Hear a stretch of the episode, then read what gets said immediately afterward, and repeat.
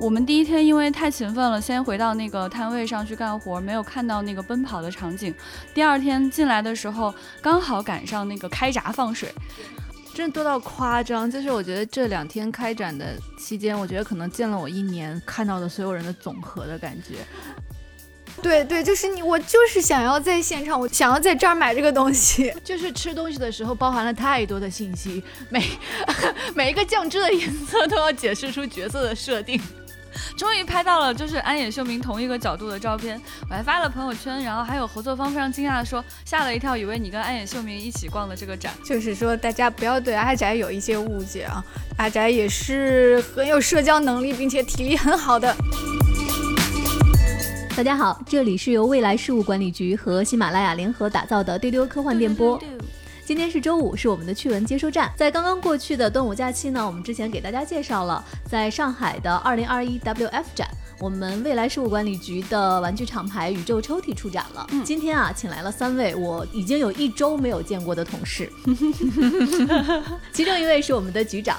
大家好，还有我们的宅学家船长，大家好，另外还有大家喜欢的 IP 女王文丽，Hello，大家好，我是这一期的主持人，我是千一鹤。这一次呢，大家的首要任务是去办展，是出差过去的。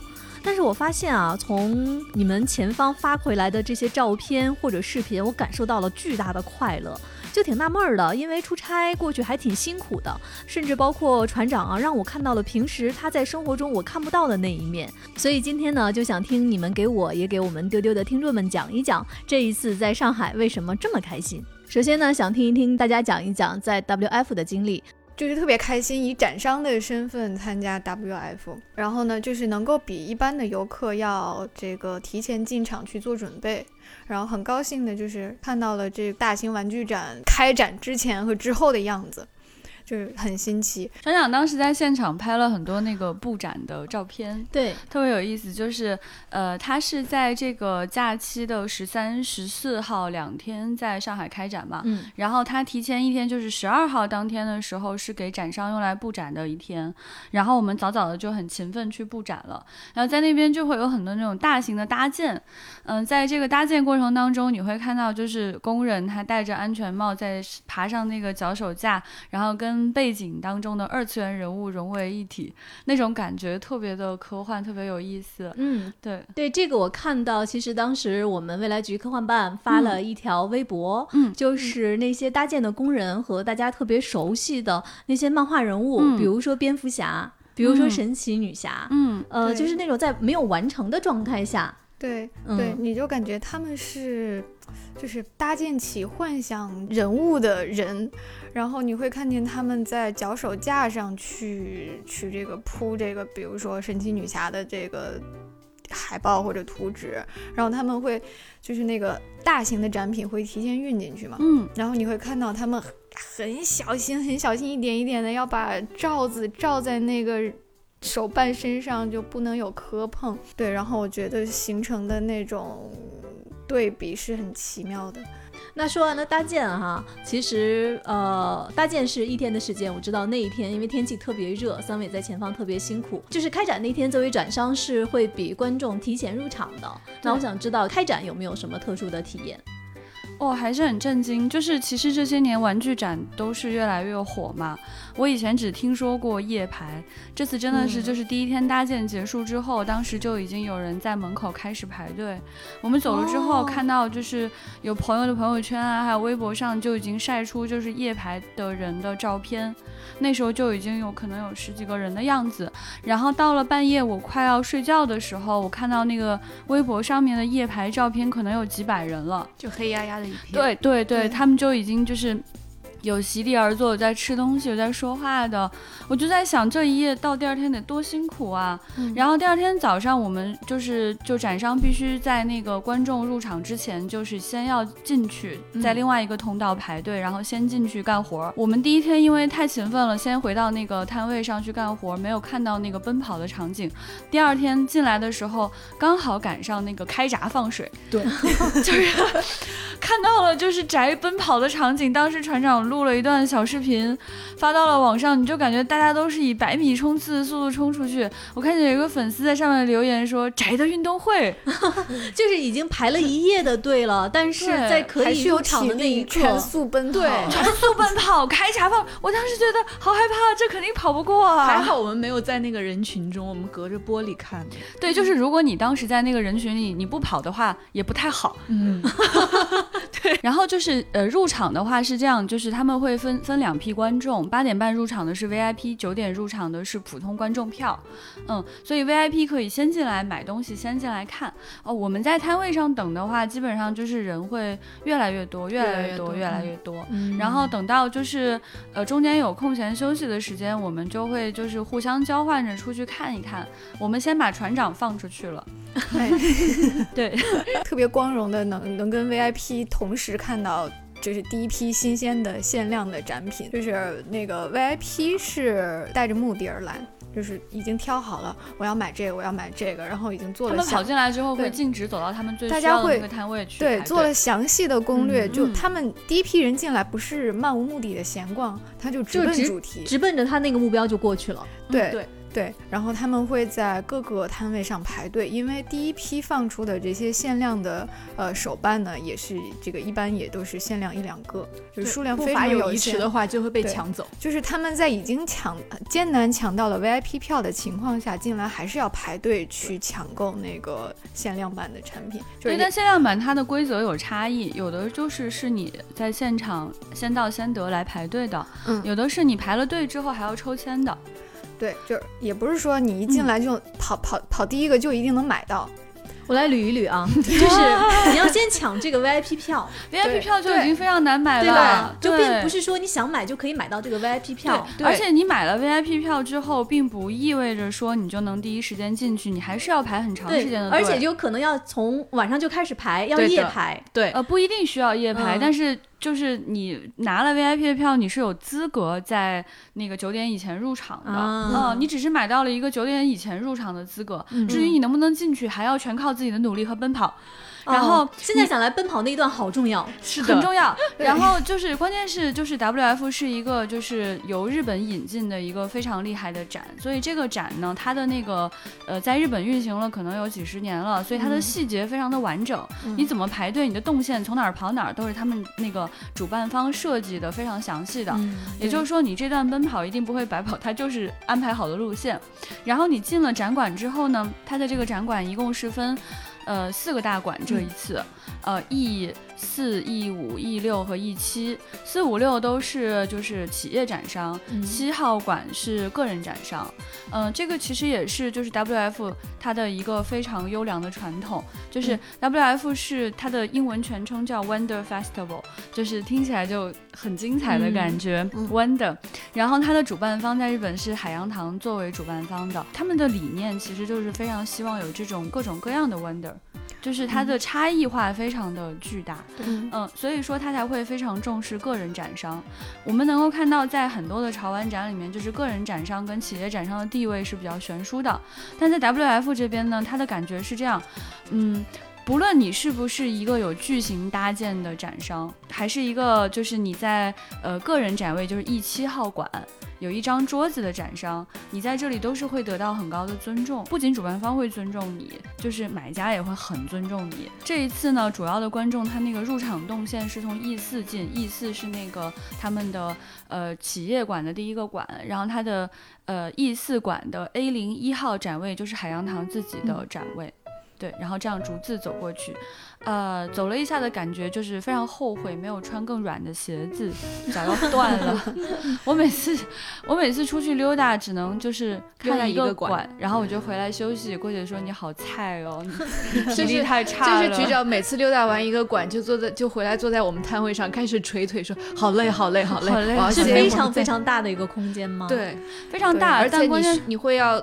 认真的观看每一个展品，对你，你会走的时候，你会非常在意那个展品本身，然后那是提着一股气，你感觉自己的那个就是内内内心的那个多巴胺在燃烧，然后 当时就是看的很高兴，等回来的那一刹那，就让我腿好酸了，突然就泄了气了，很累。嗯，对它那个大的规模呢，就是我一路上听见无数的人都在这个吐槽，就是下已经下午两三点了，我们才逛了一个馆，对，剩下的可怎么办呢？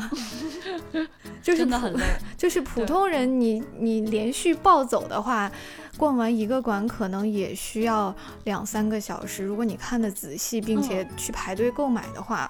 对，所以一天要把所有的馆逛完，还是有些困难的。嗯，体力要很好。对，所以说这就是为什么很多人会提前做攻略。就 WF 他会这样，就是说他给那个企业展商会给一条推送。包括我们也得到了一条推送，他会大概介绍一下你这次的主要展品是什么，然后开馆之前他会集中介绍一些更稀有的款，就这次有可能你会看到什么样的东西，对，但是你很难完全得知每一个个人展商会带什么东西，嗯，你除非去关注每一个个人展商的微信号或者其他的信息渠道，也就是说，实际上，呃。只要你不是那种特别深、特别深的玩家，你在开展之前是不可能知道这次展会上你都会看到什么东西的。我我其实会比较喜欢就是去看一看，嗯嗯，因为我也知道那种只有一个的东西，凭我的运气也是不可能得到它的，所以我基本上每次去 WF 都是去开开眼界。嗯，因为它多样性太丰富了，所以你每次都能看到完完全不一样的差异化巨大的产品，而且每次在个人的展位这块儿，你就能看到很多新的艺术家和他新做出来的新形象，就会有特别多的启发性。而且就是个人艺术展那边是我最爱逛的一个展，就是可以去跟各个摊主套近乎，然后大家互相认识一下，非常的快乐。然后平时还会互相交流做做得出来或者做不出来的心得。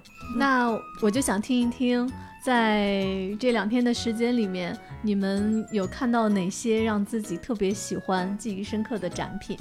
太多了，团长笑了。特别喜欢但是无法得到的东西太多了。对，嗯，首先就是各种各样的 EVA。对，就这我这次 EVA 的浓度真是彻底超标的。彻底超标，嗯，对，可能也是因为新剧场版在今年上映的缘故，所以各大厂牌都在推出 EVA 的新玩具，嗯，然后你在企业展馆，三个企业展馆这边，几乎是每家都有 EVA 的玩具，甚至有的人为了去看一眼那种大型的 EVA 展品，在外面排起了队，就他们不是排队进去买东西，就是因为买不到了，排队进去看，对，就是排队拍照，就甚至你不能挤到那个人群的前面去拍照。你要在后面排着，因为太多了，就每个人都想拍一拍。呃，你能看到各种形态、各种价位、各种受众人群的 EVA 的周边，各种大小。对，从那种限量一台卖到两三万块的，仅限一世界上仅限一个的这种，呃，可以被称为艺术收藏品的这个初号机的雕像，然后小到那种就是小盒的食玩食玩，然后普通的手办袋子就是。包括扭蛋，十几块钱就能买到的一个一个阶梯状的产品形态的排列，你都可以看到。这次最受关注的就是海洋堂限量发售的，呃，一系列这个精美涂装的初号机、二号机的，而且是暴走形态的这个大号手办，就是我刚才说的那个限量限量一到三台。对，就是船长说的这个极其稀有的这个款，就是我们刚刚在说，就是观众入场之后第一个展馆、第一个展位，就是什么官方展位的官方、官方的官方、官方的幕后，这个海洋堂本堂他们家的这个展位，然后他们家展位这次展出的最华丽、最华丽、最华丽的产品，就是这个叫两体一对的产品，它一套里面有两个展品，一个是初号机，一个是二号机。嗯，初号机是站在使徒的身上，呃，然后二号机是那个兽化形态，也就是它的暴走形态，然后它可能分别会有几个不一样的涂装的颜色，嗯，就是有紫色的，嗯，也有白色的，然后呃，还有一款是那种就是比较偏柔和一点的浅色系的这种，然后它它也展示了它的白膜，它这四它一共推出了四套，每一套它的那个涂装的人都不一样。限量只有一个，上面是有标价的哈，有 往往这种展品上面是没有标价的，是吧？对。但是我们看到这个展品上是有标价，它写着三万六千九百九十九。可是呢，上哪儿去买呢？当然是买不到的了。对，刚才你们俩在讲的时候，我就在想，他会被谁得到带走呢？太幸福了吧！是那个奔跑着。冲进来排第一个的人。他还要有爆棚的运气才能抽到他的购买资格，就是是限量中的限量中的 限量中的限量。所以我现在也不知道是谁会得到这样的东西了，但是感觉这样的东西放在自己的家里应该会一直闪闪发光吧。嗯，但是话说回来，我真的很想说啊，就是。嗯，有很多的玩具展品，它就是很难得到的，它就是那么一个。可是 W F 它的美妙之处就在于，它真的能让你看见这些东西，而不仅仅是能够买到它那个玩家本人能够看到。最幸福的就是我们其实在现场就能够看到这些非常优质的展品，你还可以围着它转，一直拍照，一直看，就非常非常的快乐那种感觉。这种东西可能就是。嗯，实在是太难得一见了，尤其是你眼睛看到实物的感觉，跟不管是什么样的大牛拍出来的反图那种感受差异还是特别巨大的。因为有很多非常漂亮的涂装，只要你稍微隔着亚克力，再有灯光的色差，你你的照片拍出来的那种还原度远远是跟你现场看起来完全不同。嗯玩具它的最美妙的地方就是你能够，它就是现实生活，它不是赛博生活。所以你在网上云云逛展获得的快乐，跟你在现场看到实体快乐就是完全不一样的，嗯，这是没有办法形容的事情。就像你自己去爬山，还是你看到有一个人在爬山，差别那么大，就是那种可以触达的那种获得感。对对对对对，嗯，像这种展品啊，你别看它贵，它这种二手价格可能后面加两个零都不止，都难讲。不好说，而且这种东西谁会卖掉呢？就是如果说真的是被真心实意很爱他的人运气抽到了的话，可能他一辈子都不想卖吧，再贵也不会出手的。对啊，毕竟可能他能获得到这份玩具那个运气是不能用几个零来衡量了，就再也不会去流通了这个产品。嗯，所以说你推导回来，呃，如果你作为一个普通的玩家，你又没有什么奔跑的力量，也没有这样运气买到 VIP 票的话，那你在现场还是可以。非常亲近的，可以看到这个产品本身那种感动还是很强烈的。对，就是作为普通的玩家或者爱好者，能看到世界上仅有一只的这样稀有的皮卡皮卡的艺术品，就已经非常幸运了。就是我觉得就已经皮卡就已经值回票价了。是的，真的。对，其实门票是很便宜的，一百多块钱，但你却看到了很多世界上稀有的东西。嗯。嗯，我看到刚才船长跟局长跟我讲这一段的时候，眼睛都在发光，激动了。我还看到了很多喜欢的东西，不是 EVA 的，就是我有一个非常喜欢的艺术家，之前在丢丢里面跟大家提过。呃，叫植田明治，嗯，就是莫纳莫酱他们就是有引进过植田明治的产品，但是你能看到原作基本上就是太难得了，再加上现在就是疫情的原因是没有办法飞到日本去看他的展览的，所以这一次莫纳是有引进了三套植田明治的原作产品，嗯，就是原作一个，只有一个。而且不卖，他就是给你看看，就是在现场就是展示的，给你看看，对，就是给你看看的。但是能够看到，真的太开心了。这次看到实物，觉得啊，太好看了，太精细了。什么样的相机都没有办法像你的眼睛这样是一个更精密的光学设备。嗯，所以你的眼睛跟你的大脑经过处理，你看到它的这个原作之后，你那种快乐是完全加倍的提升的。就是莫纳，它其实是有引进这个植田明治的复制品嘛，但是对于复制品来说，第一它是翻模出来的，它那个翻模数量也是有限的，就是你不能伤原作，它的这个膜本身翻到一定数量之后就废弃了，所以它也是限量的。之后他会找一些其他的涂装师来照着原作的那个图案去涂，对，但在成本可控的情况下，你是不可能像原作一样好看的。所以这次看到原作真的是太开心了，真的。我我大概能够理解一点点，就好像是那种你看。了再多的，比如说关于演出的那些影像，嗯，永远不及你在现场看一次实体的演出，对的那种感觉，对对对对，就像我第一次在博物馆看到那个就是梵高的画的实体一样，我整个人都震惊了。这这你在任何地方你看到过多少次向日葵这幅图？但是你真的看到那个油画的纹理的时候，完全就被它震慑住了，是这样的感受。嗯嗯，对，包括。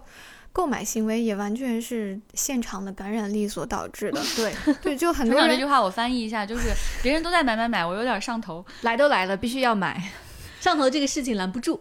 对，就是很多人都我觉得跟我一样，就是呃，其实他很多东西是在网上都有卖的，有些东西你不必跑到展会现场去买啊，你你你你网购在家也能收到一个，它也不是展会限定的，但是有些东西你就是看到了。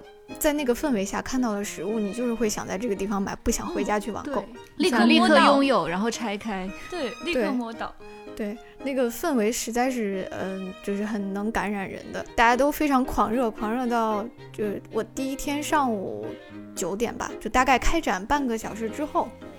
呃，我去排，我去排一家店，然后我问，我问了一些非限量的，就是网上也有很多店在挂着的产品，我问这个有没有，他说没了。那种沮丧感其实并不是网购就能弥补的。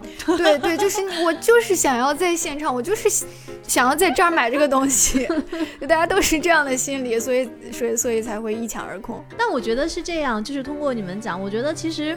并不是说你想买买买就是一个购买的行为，而是就是说我在现场受到了这个物品的感染力，我想获得它，把它带走的那种心态。对，就是你你肉眼看到了它，感受到了它的质感和美丽，并且你遇见了那么多和你一样喜欢他的人，就是这个也很打动人。就是你看到了很多同好啊，就是人家都买了，我也买一个吧。对，其实那种大排长龙的那种场景，并不是只在企业馆出现。就是在很多个人展位上，那个队伍也是排的七拐八拐，都拐了好几个圈了，非常非常的常见。对，嗯，我觉得还有一个重要的意义是，其实很多的就是独立艺术家是没有机会被人知道的。嗯，但是他只要在这里买一个小小的摊位，两两天一千多块钱的出这个展位的话，他就有机会被人看见。嗯，我觉得这个是其实很令人打动的一件事情。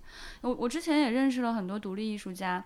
他们也讲说，因为自己做的产品过于古怪，不太有人买，挺伤心的。我就去买了一个，我觉得真的很想支持他继续做艺术，因为我真的觉得是非常好的产品。对于大多数人来说，大家还是更容易去喜欢可爱一些的东西，或者是自带 IP 的产品。比如说是钢铁侠的授权，或者是初号机的授权，但是独立艺术家的创作这种新形象，它不一定在第一时间就可以吸引到人，可能你是需要时间去欣赏他的。嗯那这样的独立艺术家，他他如果一开始没有大量的这种拥趸的话，他的作品也不太容易被人知道、被人喜欢、被人去购买。再加上他的产量可能会相对低一些，因为他可能没有那么大的资金去大量复制他的产品，那么他的产品的单价就会相对有点贵。很多人就会觉得，嗯，我为什么七八百、一千块要买一个我没有见过的 IP 呢？他们可能就不一定愿意花钱去买。那这种小艺术家就会很伤心，慢慢的，这样的优秀的艺术家就会流失了。嗯，有的时候看到这种，就是会几年，就是半年之后，这个展会上这个人就不来了，你就会觉得，哦，好可惜。其实他是一个才华横溢的人。对，还有一种很有意思的交流行为哈，就是，嗯，个人展商，就是这些独立艺术家，我认识的比较多。嗯，大家有的时候会互相交换自己的作品，就是艺术家们之间的交流。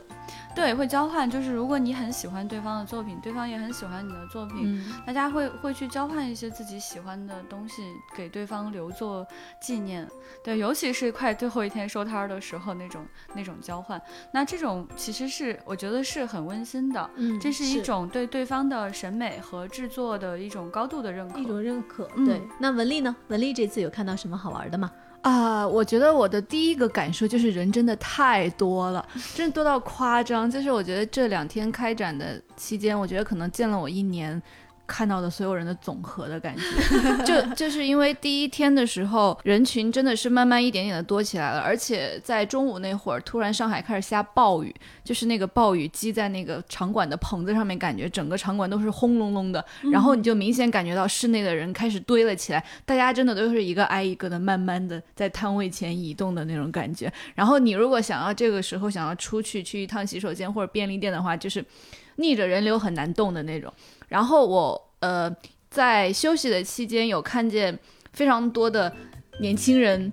他们拎着大包小包那种快乐，而且他们，他们就是感觉他们只要来这个展会就是开心的，对其他地方没有任何要求，因为他们就是随便的坐在地上休息聊天那样子，就是好好自由的一个氛围。然后，但是他们确实又是开心的，因为我去路上的时候还听见就是有几个那种小女孩说啊，我排了好久的队没买到那个，我也没买到那个，这种这种交流，我就觉得很震撼，很震撼，对。就是刚才船长说的，跟自己有同样喜好的人在一起，那种那种交流，那种喜悦。是的，是的。嗯，哦，我在那个就是去买东西，或者是就是去洗手间的时候，你就看见路上在过道里，或者在那种就是。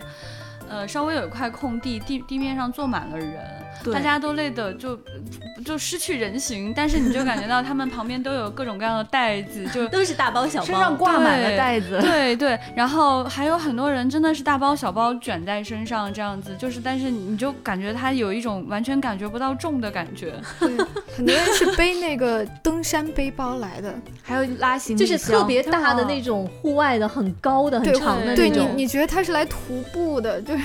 就是戴着帽子，挂着围巾，然后背一个巨大的登山包，这可不就是宅的户外徒步吗？对，然后运动量那么大，可大了，然后拉拉行李箱的也很多。嗯，拉行李箱的人真的非常非常多，还有很多人就是买到那种大型展品，然后背在身上。还有一个点儿一定要给大家介绍一下的，就是顺丰的摊位。顺丰有一个角，就是它用来给大家打包寄东西的。你就看见几几个快递小哥热火朝天的在那边打包，然后背后的那个打包箱已经堆成山了。真的，也就是说，如果你在每天下午。三四点钟是五点五点钟开始闭馆嘛？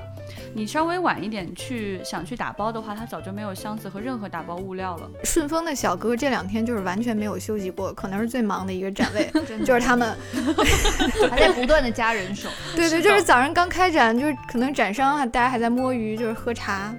的时候，他他们就已经开始打包，因为已经有人排队了。就是因为那种限量的玩具都是巨大一个，就可能你一个箱子只能包一个，就没有办法抱着它逛展，是一定要先寄走的。对，所以就是寄走之后，我再继续再去逛，再先轻松的去逛。对对，所以第一批抢到大件玩具的那种，他们就可能刚开馆就去顺丰那儿排队了，就是先把最大的寄走。所以我在刚才我是在想，顺丰小哥如果这两天也在录播客的话，不知道他们会讲什么。真的，我觉得他们真的满头大汗，人家那个才是体力活，好吗？真的非常非常辛苦，一直在打包，一直在打包。而且你如果想就是在任何全天的任何一个时间想要去寄顺丰，你都要排队。是的，嗯，那个队很长的，也要等很久很久的。对。然后之后呢，就是还有一个地方想跟大家介绍的一个点，就是厕所真的排队也很长。这次稍微还好一点，今年往年的话也会非常非常的长。便利店今年是排队哦，便利店是最恐怖的。我有给同事们拍过一个空了的货架，上面只有。一袋就是一袋米饭，然后那些饭团啊、三明治全部都没有了。我证明，因为我当时作为展商，第一时间进去的时候，我先给大家买了一点关东煮，里面是所有的货架都是满满当当的。然后就是可能快到第一天中午的时候，十一点、十二点的时候，货架就变成了郭姐说的那个样子。彻底什么都没有了，所以我当时看到文丽拍的那张照片，我就很慌张，然后告诉他们说：“你们第二天一定要自己带吃的喝的进场，真的很吓人。”然后它每个展馆里面可能有一些快餐类的，比如说像麦当劳就是买不到的，然后还有一些什么太平洋咖啡啊，还有一些不知名的什么中西餐之类的。你如果到了中午再去买饭的话，第一你排队不说，你想吃的东西可能早就没了。对，其实每个店家翻单的速度都是很快的，但就真的是供不应求，没办法，就像你们说的，人太多，就是有限的逛展时间要投入到无限的排队里面去。对对，人家还很忙的，就是有些排队真的是就是要要排到老远老远去，就看不到尽头。然后我我之前也有看到一些就是买那种手作艺人的那种产品的那种排队，嗯嗯，当时那个姑娘也被他们吓坏了，她她就一直跟我说，哎呀，好可怕，我都跟他们说了，后面的人排队也买不到的，他们。就是不走，是不相信还是觉得说不相信？就是想再试一试。嗯，他那个是陶瓷的猪，然后他那个产品真的就是可能就就带了几十个吧。然后他那个排队的人就已经排到什么程度？就是他们站在我旁边，我觉得好热，人太多了，就那个温度直线上升。对，就展馆里面其实空调是很凉的，就当时就站在我旁边，把我热坏了。然后呢，他那个玩法是这样，就是，呃。每每次他拿几张牌，可能有五到六张，然后你排到的第一个人抽，你抽中有你才能买。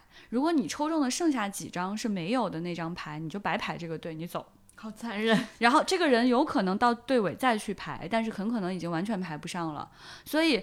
这就意味着说，比如说你有五分之一或者六分之一的机会可以买到，你按照这个数量去算一下的话，你你可能排了几百个人，后面肯定不可能买得到了。所以那姑娘就一直跟大家说，你们买不到的，你们先走吧。他们不，我就不，我要站在这儿。天哪，这是一种什么样的信念？要先去排一个机会，排一个可能性，排一个可能性。对，哦。我倒吸了一口凉气，然后在想，刚才你们说了排队，那文丽，你除了就是对于人多的感受，这次还有什么？比较难忘的，还有就是被丢丢的粉丝们感动到，因为我们这两天累计有好几个丢丢的粉丝直奔我们的摊位，直接说出了我要买什么什么什么。就是有丢丢的粉丝过来买了呃我们的烧火工的徽章，嗯，然后烧火工的画，然后还有小绿人 A，就是他过来他就直接指着 A 说我要这个小绿人 A，就是他真的是认识 A，他知道哪一款，对，哇，很厉害，对，然后他他们买完之后会。就是在粉丝群里面晒单，然后还会线下就是跟那个局长说，局长的声音听起来跟播客里一样。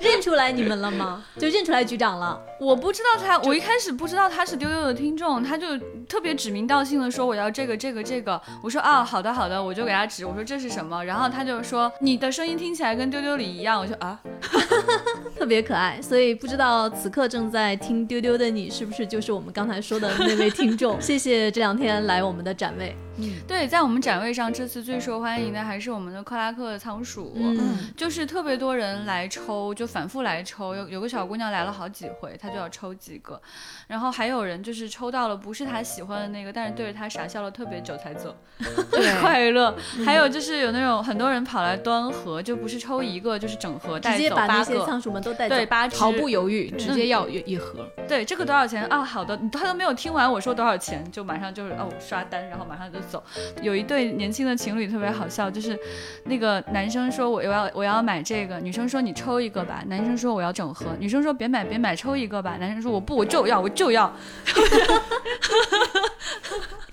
倔强然后暴走，就带着我们的克拉克回去了。对，就是嗯，你看到有人特别喜欢你设计出来的东西，这种感受真的很开心。对，就是那种认同感。对对，我们的卡塔卡塔就是还有一个小置景嘛，就是在那个海沙子铺成的小海滩上站着，所以那个场景就是很多人就会拍照，路过的人都会拍。我站在柜子的这一头，透过玻璃看到很多人很喜气洋洋的拍他们，心里真的很满足。甚至还发生了一件很好笑的事情。对，就是有一个有一位男生，他站在那个卡塔卡塔的柜台前看了很久，然后我就向他介绍说，呃，这是什么？然后然后售价大概多少？他说说我想要买贝壳。我说我说啊，那个只是我们的拍摄道具，因为其实拍摄道具大家知道，只是为了拍照，它的质感并不是很好，它的那个价格也不高，所以我其实挺不好意思卖给他的，因为这不是商品。然后他就说我要那个贝壳，我说啊好吧。然后然后他过一会儿说又要这个海星，要这个海螺，后来他选了三个薄薄的贝壳走。对，我就特别好笑。我回来之后，我跟船长都惊呆了，因为当时我俩都没在。郭姐一个人把那个我们的布景卖给了一个买家，然后我就关键是 他还精挑细选选了好几个贝壳。我当时真的太震惊了，就是我就跟船长说：“我说你看，我们卡塔卡塔是卖贝壳的小精灵，可能在那种灯光铺了一下，他就在玩具的映衬之下，他觉得这个背景好好看哦。是，而且我们卡塔卡塔其实有好多的背。其实这次展出的是海海洋风格的，对。其实我们还有森林，我不知道下一次如果展出森林的话，买树枝这个人要。我们我们每次卖玩具的时候，旁边会放一些置景的小灯，也有很多人想要买那个小灯。对，对对对，我们做那个置景的时候，不是有一个万圣节款的那个仓鼠克拉克吗？然后他打扮就很酷，很像巫师一样。我们就买了一些那种黄黄的那种 LED 小灯，然后买家就说这个小灯也是配套的吗？我说不是，他说但是。我很喜欢这个灯，我们就送给他了。对对对。哦，说到万圣节仓鼠，我们的万圣节仓鼠在本次展会售罄了，出乎意料，太受欢迎，太受欢迎了。因为它是一个很精细的玩具，然后它的单价跟盲盒比起来其实是挺高的，但是它是真的是最快售罄的一个商品。而且有粉丝来了之后就直接说。你们有一个中土魔法版仓鼠，然后我们我我们心里说什么？愣了一秒，什么？然后我说哦，我知道你说的哪款，原来就是我们的，就是瘟疫医生外表的那个限定的万圣节仓鼠，他们管它叫中土魔法版仓鼠。给他自己起了名字。我觉得其实就是万圣节克拉克，他就有点像刚才局长说的，你不管看到再多他的好看的图片，但是一定要看到他线下的这个质感，对那个实物，因为我们给他是一个那种类似于皮革一样的那样的质感的，对，而且是那种中世纪的整个的那个瘟疫医生的那个造型，对，那个鸟嘴面具还是设计师手绘涂装的，然后那个小仓鼠还把它就是画成了那种蓝色，它那个蓝色就看起来就是有万圣节的味道，然后他身上还穿着一个布制的就手缝的小披风，然后他还有一个小箱宝石吊坠，对，他还随身携带一个这种医生箱，那个箱子里面有什么针管啊，有药品啊，还有小卷纸啊，地图，然后他还有一个好朋友是一只黑猫，黑猫还戴了一个一个就是那个南瓜头套，就大家看到这个全套都有点崩溃，特别喜欢，特别想要。嗯，谢谢谢谢你给他起名字叫。中土魔法版，来自中土的仓鼠。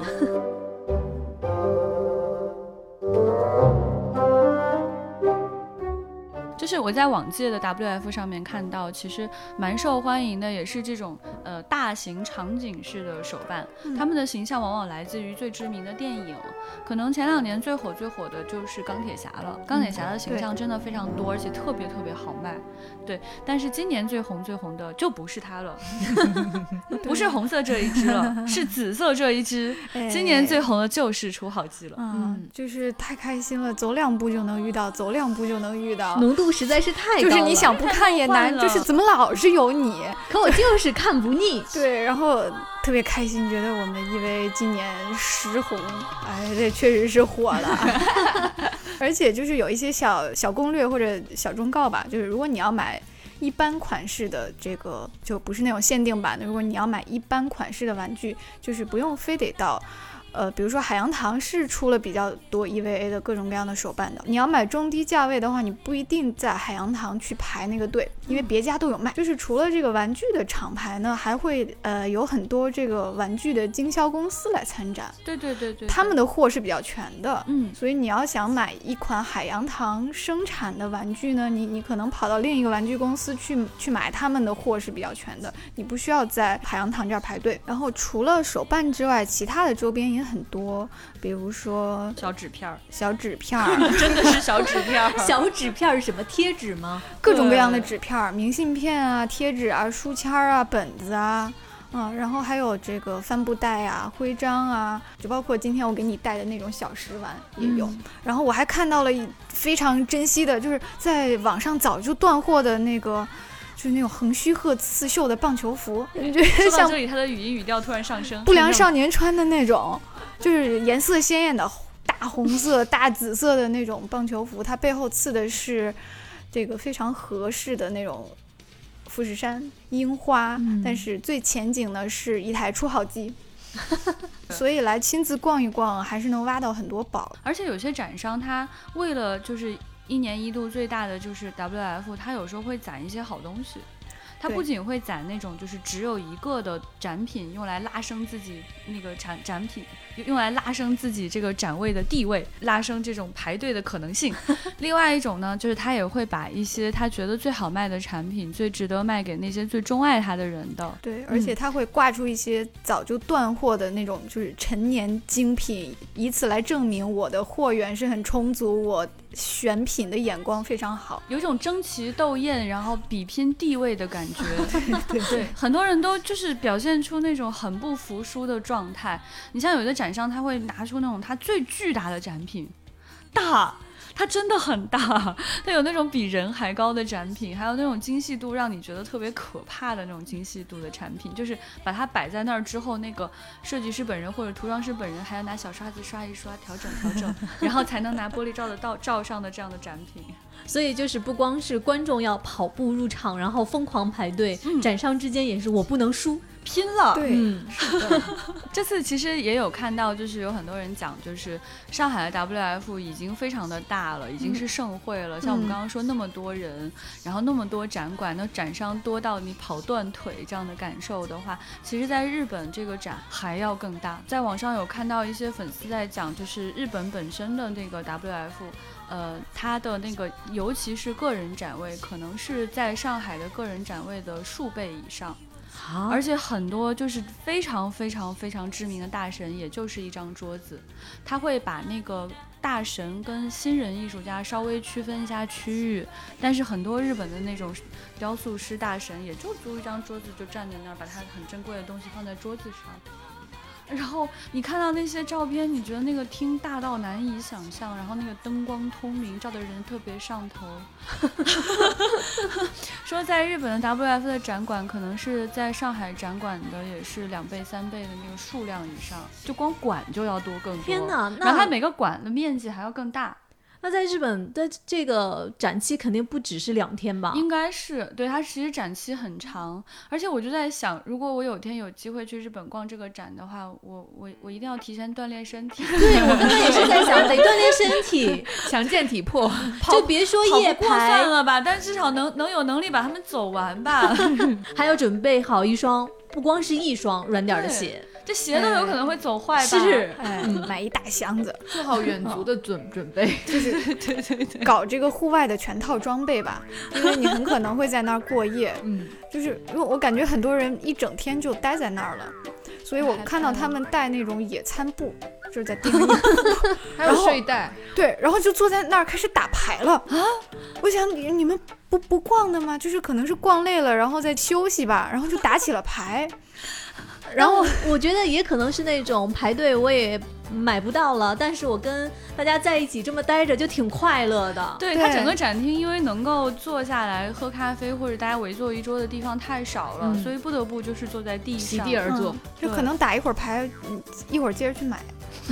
啊，还有那种就是玩家他聚在一小堆儿互相展示，你看看我这个，你看看我这个，那种感觉。对，所以其实现在国内的这种展真的是越来越多、越来越大了。有很多其实是从海外学回来之后，自己展也办得越来越好。可能有很多的朋友也去过泡泡玛特的官方展，就 BTS、STS 这样的展。嗯，还有就是今年的话，World Toys 也会办一个大型展，叫 Dream Fair DF 梦见。市集，嗯，他们今年这个展会在北京举行，是七月份的第一个周末，七月份的九号到十一号是为期三天，在农展馆。对，然后呃，五二的原型师蜘蛛老师也把我当做个人艺术家，给了我两个展位。对的，我们也会去，所以就是给大家划重点哦，在七月的九号到十一号，在北京的农展馆是 War Toys 的 DF 展，在这次展会上呢，我们的宇宙抽屉也会在这里出展，欢迎大家来北京跟我们一起玩。呃，我觉得这次最大的感受就是，它已经不只是一个购买行为，它是一个展示爱好的一种行为。你肉体亲自前去，然后去买这个实体的商品，你其实是在向其他几万人展示我喜欢这个东西。嗯，那么这种展示是你在家刷剧或者网购无法抵达的一种，就是。展示自己爱好的效果。前面我们说的，看到很多人会一天都耗在那儿啊，在打牌，在吃饭。我还看到有人拿笔记本就在那儿开始工作，这就可能加一会儿班又去排队。就是对玩家来说，它已经是它是一种生活方式。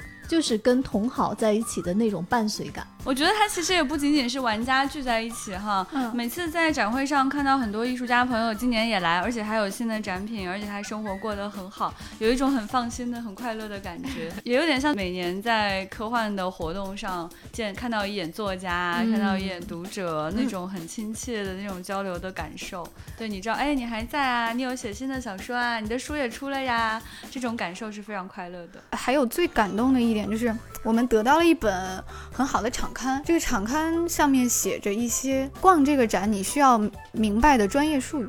对，哦，然后我翻到那一页的瞬间，我就很感动，因为很多新人逛这种展的话会比较害羞，因为他可能会比较专业。你去跟卖家交流的时候，他会说一些你不懂的词汇，啊，什么免胶分色呀，什么什么白膜呀。你可能就羞于跟他交流，然后就不敢玩这个玩具，或者不敢买，或者甚至就不敢进入这个圈子，就感觉自己有点惭愧，就不敢继续探讨了。对，但是他这个手册所展示出来姿态非常友好，就是欢迎所有人，新人、老人。嗯，这个特别好。对对，很体贴。就是克服一些你自己心里的那些小小的恐惧也好，害羞也好，你只要是面对着你喜欢的这个东西，大家都是可以来交流的。对。嗯，对。那我们刚才说完了 WF 展，这次在上海，我知道三位还去了一些比较有趣的地方。哎，蓄谋已久。先给大家讲一讲，在展会结束之后，你们做什么去了？我们提前就订了 EVA 的咖啡馆。哎，这个说非常未雨绸缪了。这个其实我们之前在节目中介绍过啊，上海开了一家 EVA 主题的咖啡馆，然后当时船长还说我们提供。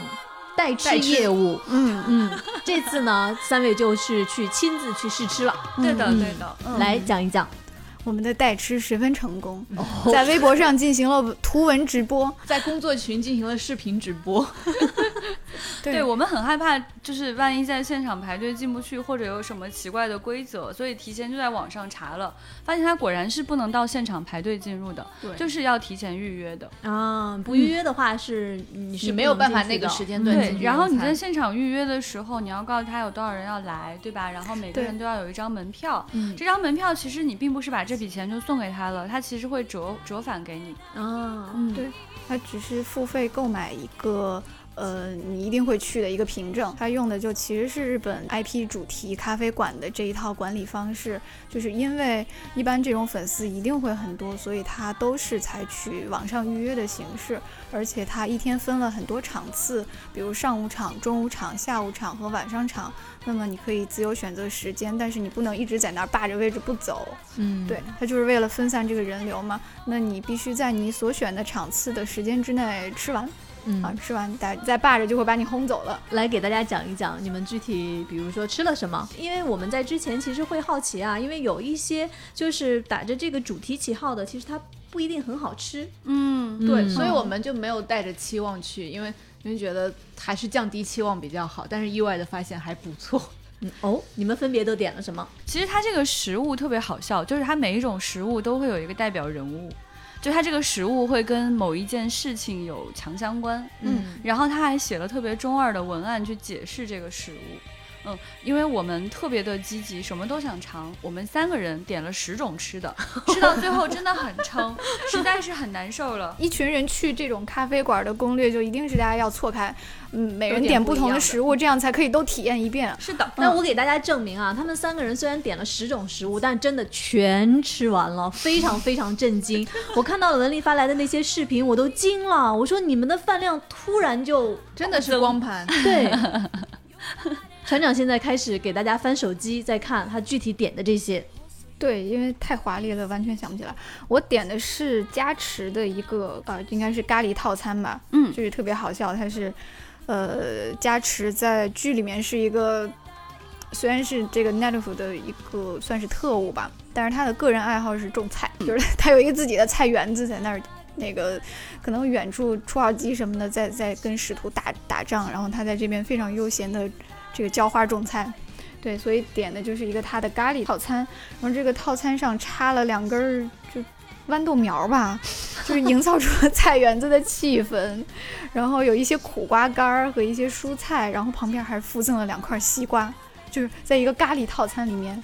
附赠了两块，给你两块西瓜，就是因为这个角色他喜欢种西瓜。其实意外的还挺好吃的，我去尝了一口。对，船长的加持。对他们都把每个菜用具体人物来称呼，因为我并不是 EVA 粉，我只能可能叫出一些角色的名字。然后他们就给我点了一个叫明日香茄汁肉丸意面的。然后其实我并不知道肉丸意面和这个角色有什么关系，我就问了。然后他们说你的白盘子下面垫了一张红纸，这 就是，然后红色和黄色就是这个角色的配色。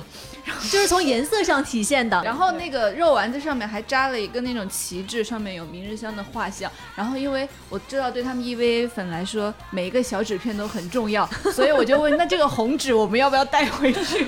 不必了，就是一张普通的红纸。郭姐说这张纸是怎么回事？我说这个红纸是它造型的重要的组成部分，因为你想，它这个茄汁意面，它就是那种就是有点黄黄的那种颜色的感觉，然后跟这个红纸配在一起，就是明日香跟二号。机的那种 红黄配色，更关键的是，其实这个肉丸跟这个 Q 弹的，就是有点粗，然后有点 Q 弹的这个茄汁意面，它搭配在一起，能够非常完美的体现明日香活泼的性格。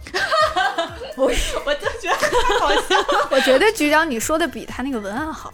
我给大家念一下这个文案啊，实在是过于中二了。叫橘色肉丸敦实，红色茄汁诱人，恰到好处的意面弹口，宠辱不惊的色拉开胃。我不得不说，这个宠辱不惊的色色拉就是平平淡淡的色拉，就是所以它宠辱不惊。对，因为太平淡了，所以只好说它是宠辱不惊。这个词真的话术真的是学到了。如果你这个东西实在过于平淡，你就管它叫宠辱不惊。对，然后在主食里面，我选的是熏这个角色的。叫炙烤猪肉扒，船长说：“你看，它果然是熏猪肉。”熏猪肉，还有谐音梗喽。对，这个猪肉扒我就被郭姐从头嘲笑到尾，我很震惊，因为它是灰色的酱汁和那个。撒的调料，对它那个灰色的，好像是面包屑一样的那种调料，然后旁边有一个就是小奶杯，里面装的是色拉酱还是什么酱，那种咸咸的酱，然后也是灰色的，然后旁边还放了一个那个面包，就是这种小圆面包，也是灰色的，然后底下就是完全覆盖住了底下的那个猪肉扒，然后郭姐一直在问我，你吃的是什么水泥？你这个水泥是怎么回事？她就一直在感慨，天啦，你这个水泥。我很震震惊，因为因为灰色的食物给你的那个冲击感很大。然后局长得意的说：“我这个是熏的发色，纯灰色的呃酱汁就在那个紫甘蓝的上面，然后裹一裹，你就感觉一堆水泥浇在了紫色的菜上面。”然后局长边边搅拌边说：“很好吃的。”然后吃完了，然后又拿起旁边麻袋色的小面包说：“你 非常好吃。”然后他真的把那一盘都吃光了，只留下一些水泥色的酱汁。所以，所以局长，你的水泥酱汁和麻袋面包到底是什么味道？就是咸咸的啊，很香，很好吃，是咸味的。对，那个水泥酱汁是咸的，然后麻袋面包就是就是那种甜甜的小圆面包的味道。然后那个猪肉扒本身也是烤的软软香香的，特别恰到好处。然后关键是它上面还就是整整个猪肉扒上面还插了一个就是小叉子，这个小叉子我觉得应该是。朗基努斯枪吧，应该是这个意思吧？就这个。吃饭的时候是就是船长说：“我吃一口你的明日香。”我说什么？啊，就是那个意面。然后另外一个松饼说：“我吃一口你的梅里。”就是就是全部用角色的人名来称呼食物。这个猪肉扒就是这个中二的文案，真是令人难以接受。我给大家念一下这个令人难以接受的文案。它叫做谜一样的男人，谜一样的肉扒，谜一样的酱汁，谜一样的人点谜一样的餐，谜一样在唇齿间共度一段谜一样的时光。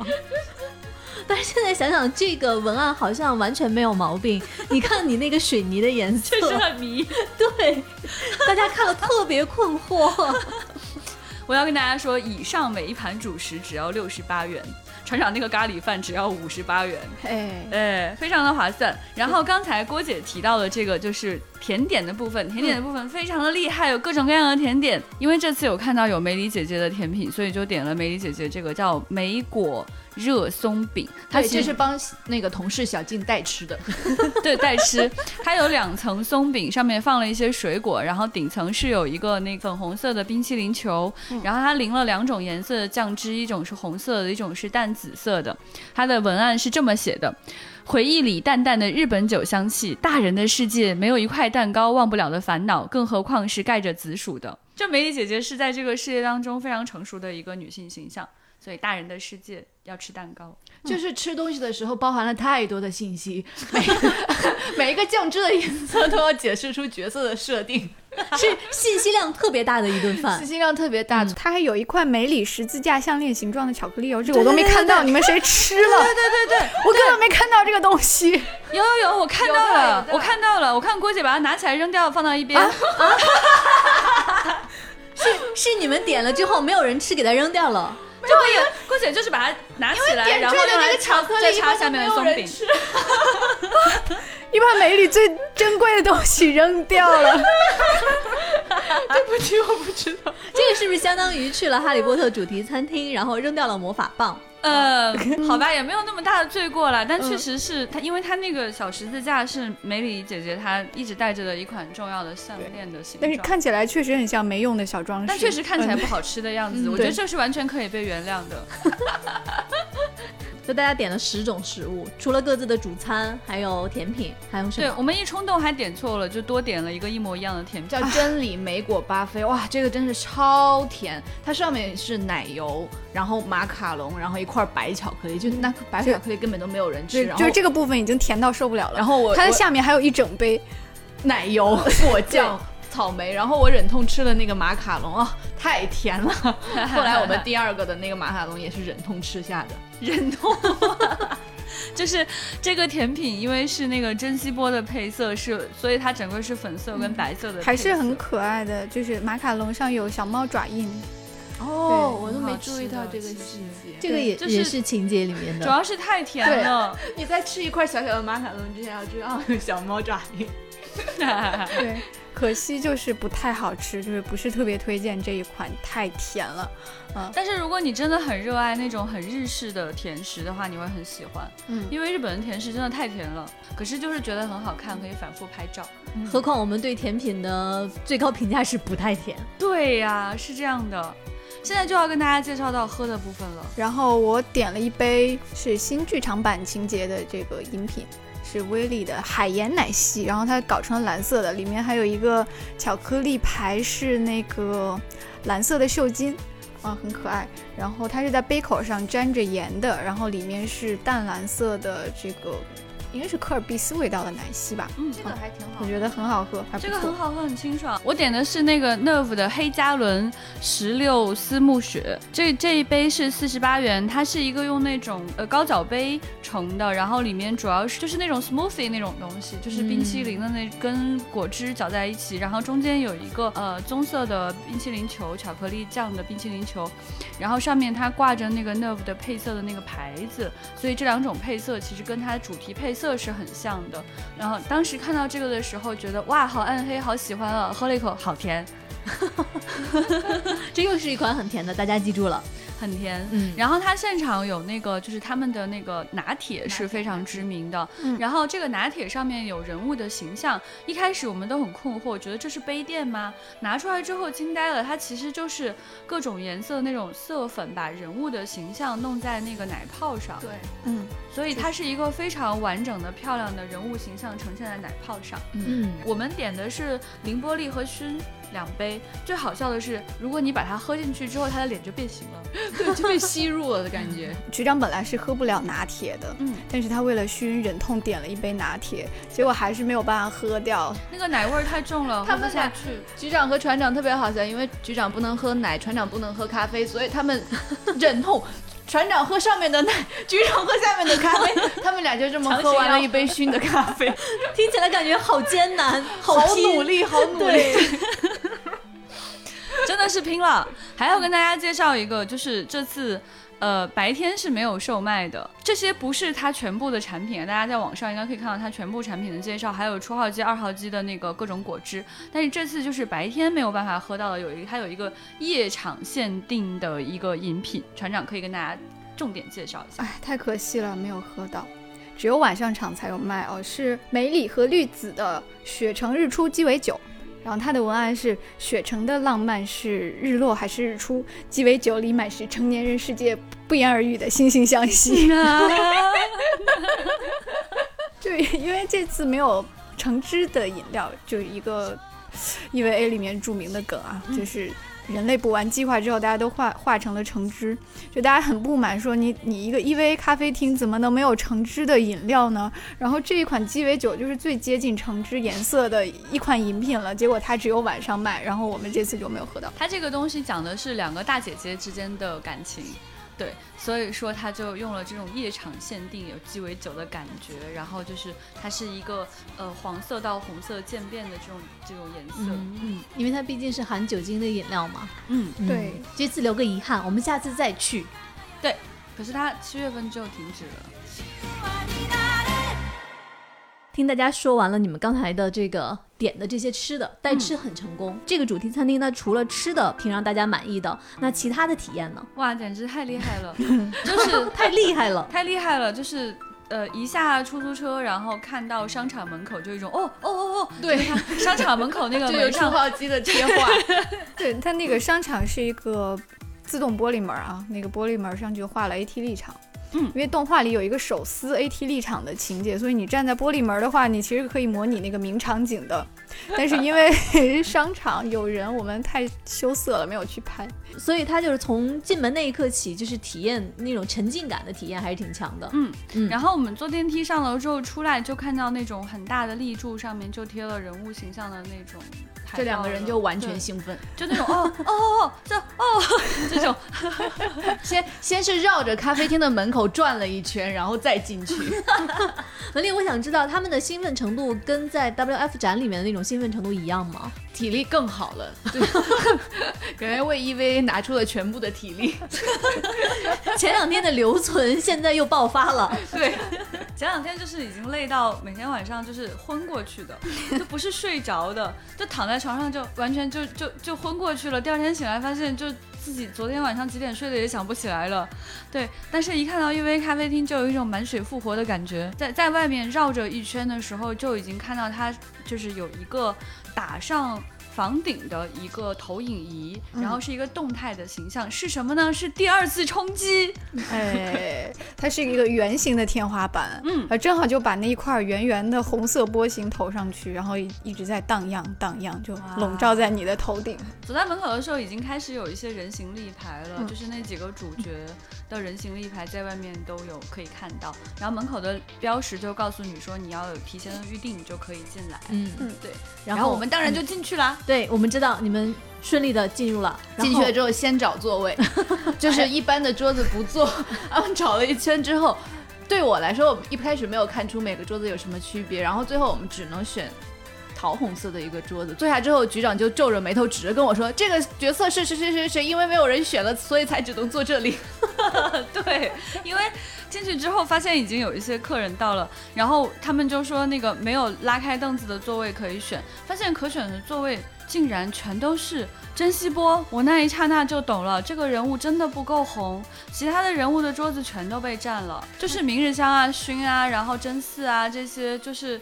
凌波丽就不要说了，简直是太红了。就是所以珍惜波这个粉色的桌子就是唯一被剩下的桌子，最后我们只能坐在粉色的桌子上。对，当时我们发了微博之后，就有粉丝给我们留言说：“珍惜波就交给我来守护吧。”就是每一个人物其实都是有自己的粉丝的。我们在吃饭之前啊，就先冲去了买周边的地方。对，他在用餐区的旁边有一个周边贩卖区。然后我们把菜点好了之后呢，局长就已经坐不住了，我们去看看吧。然后我们就在菜还没上的时候，就全部跑到了那个周边的贩卖区，呃，然后呢，它是仅凭小票才可以进去购买的，嗯，就是你你如果不在店里消费，你是不能进去购买周边的。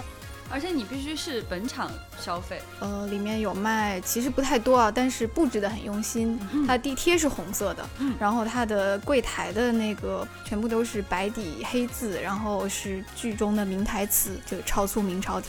然后头顶就是那个第二次冲击的波形。然后很搞笑的是，还搞了一个有个桌子，定司令的。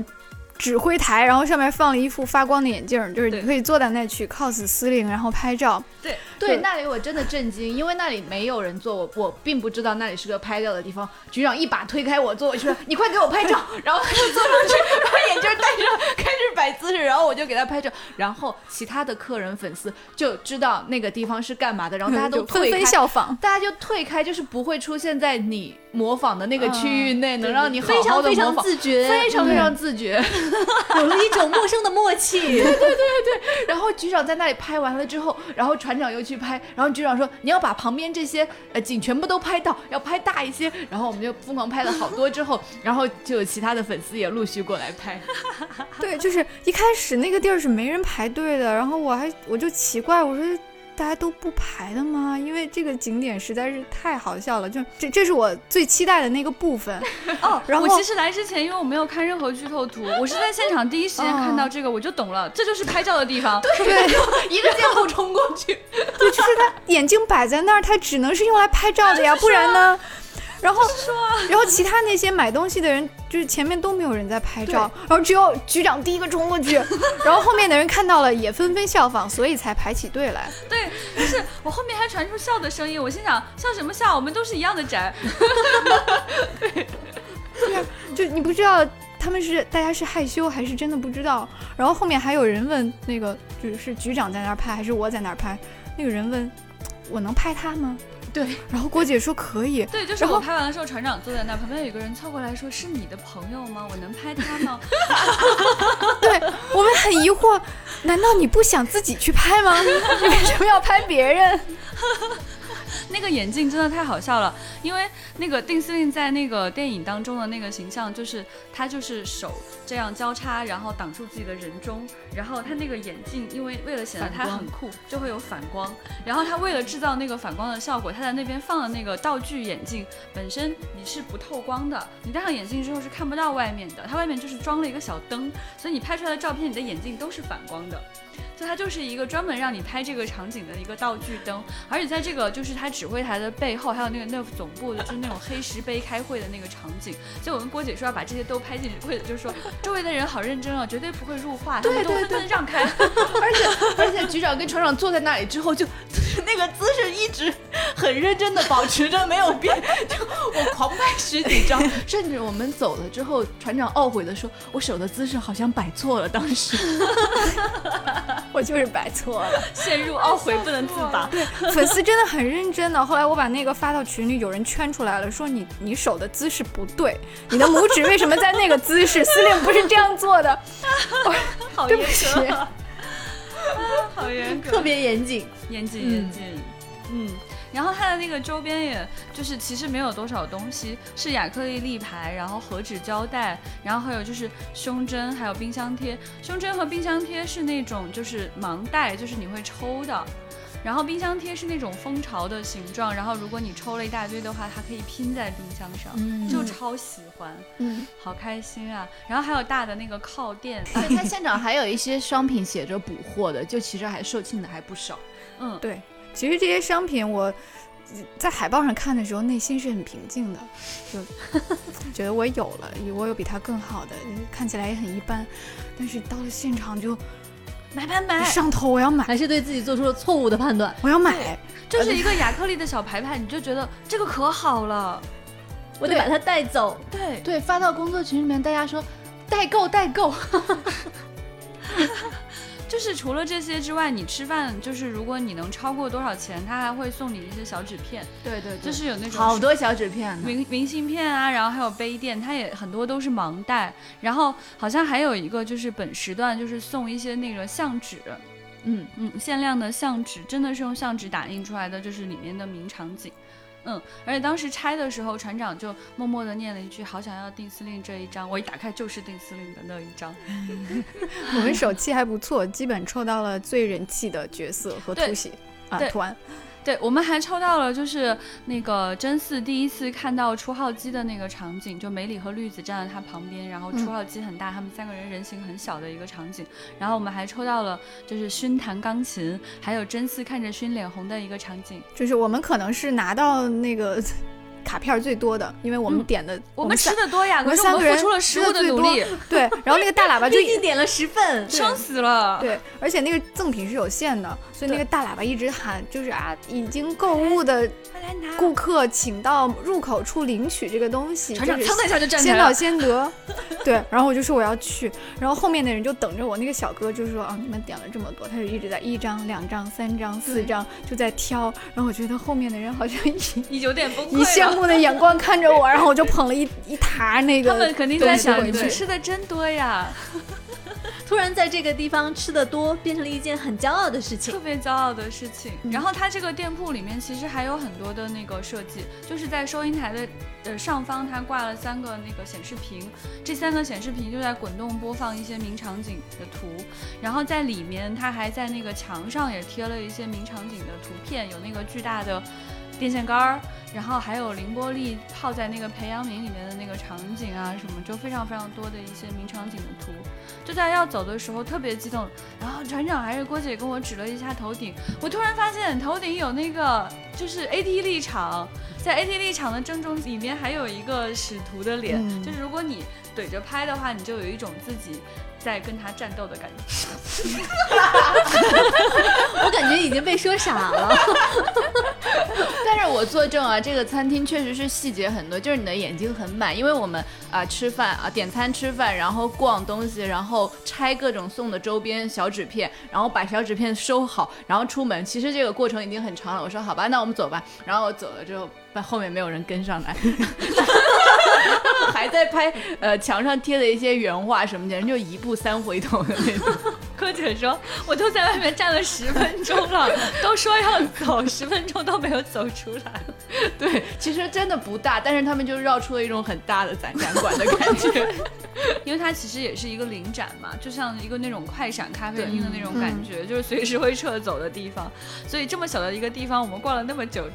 还觉得意犹未尽，是还觉得可以再逛。然后他们出来的时候，就在那个人行立牌旁边拎着超大的购物袋，心满意足的打卡拍照。对，脸上的那种满足跟喜悦啊，真的是你想象不到，这就是去吃了一顿饭。吃完这个之后，往外走，就是在商场里走的时候，心情有又满足又有一丝落寞。然后我们就决定了，我们要去看那个超大的初号机。嗯。这个就是我说的，为什么你们在上海的这一周，我发现这个 EVA 浓度实在是太高了。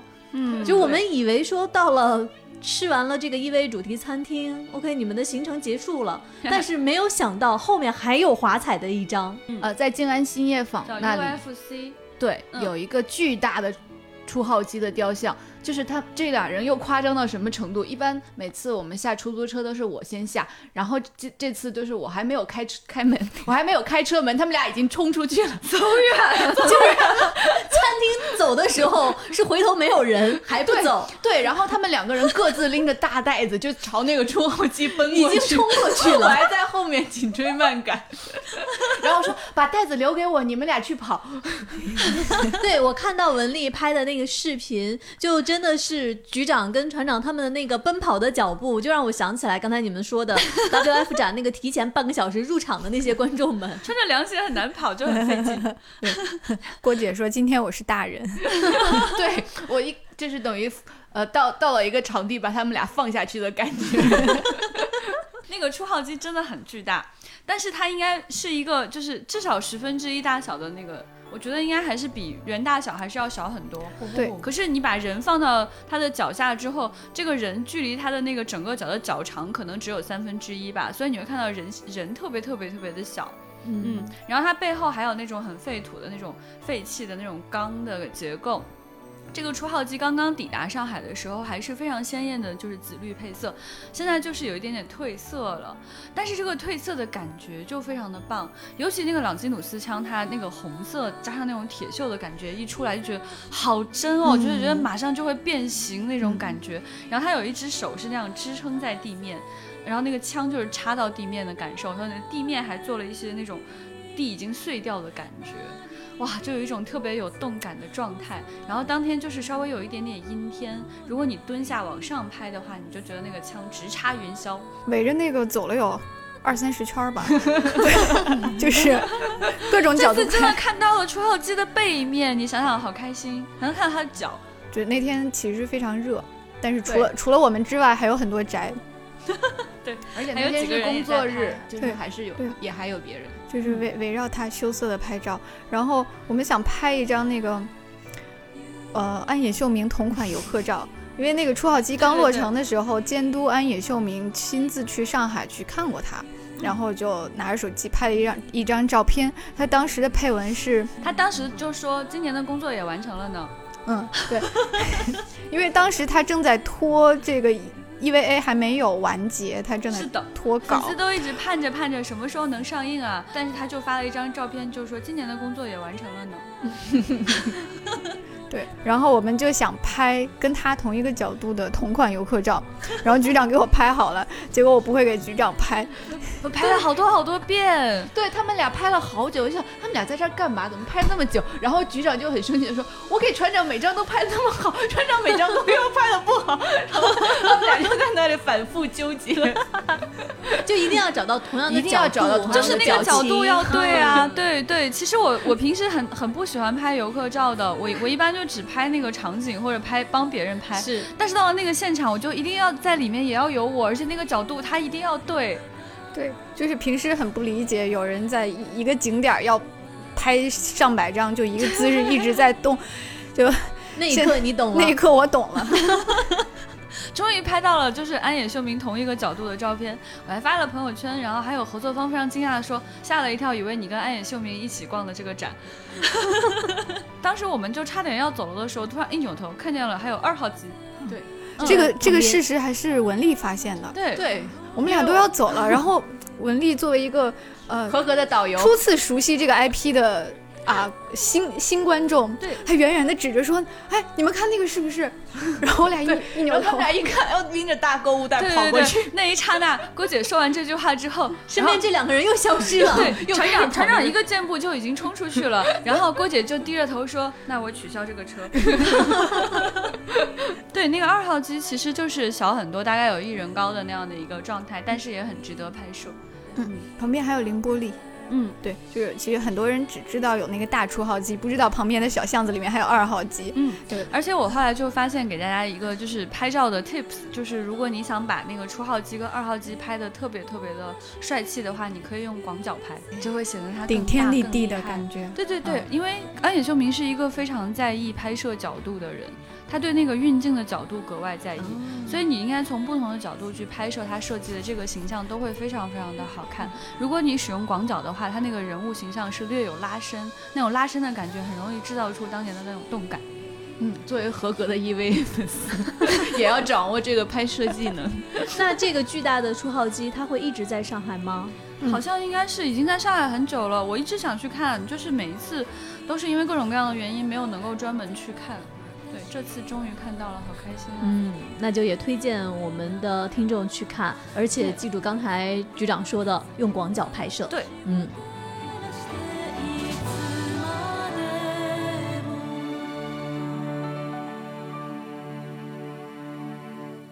呃，刚才呢，大家分享的是你们在之前的这几天在上海的这些。可以称作为见闻吧，嗯，奇遇。其实本来呢，我觉得很好笑啊。本来我们当时还还在聊天，还说这派这三个人是去工作的，但是好像他们收获到的那种快乐远远高于说工作上面给的反馈。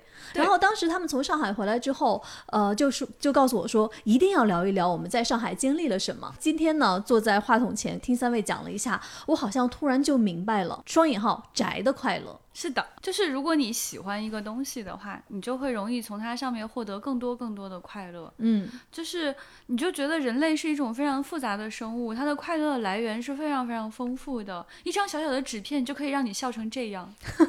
而且就是因为没有现场的那种实景的那种体验的话，你你好像对于你不太熟悉的那一群人，比如说宅，对于你不太熟悉的那些事物，比如说玩具，好像会带着一些价值的滤镜，你会不理解。嗯，但是听到大家如此开心的分享的时候，你就会觉得它真的是有一种感染力的，不由自主的跑起来了。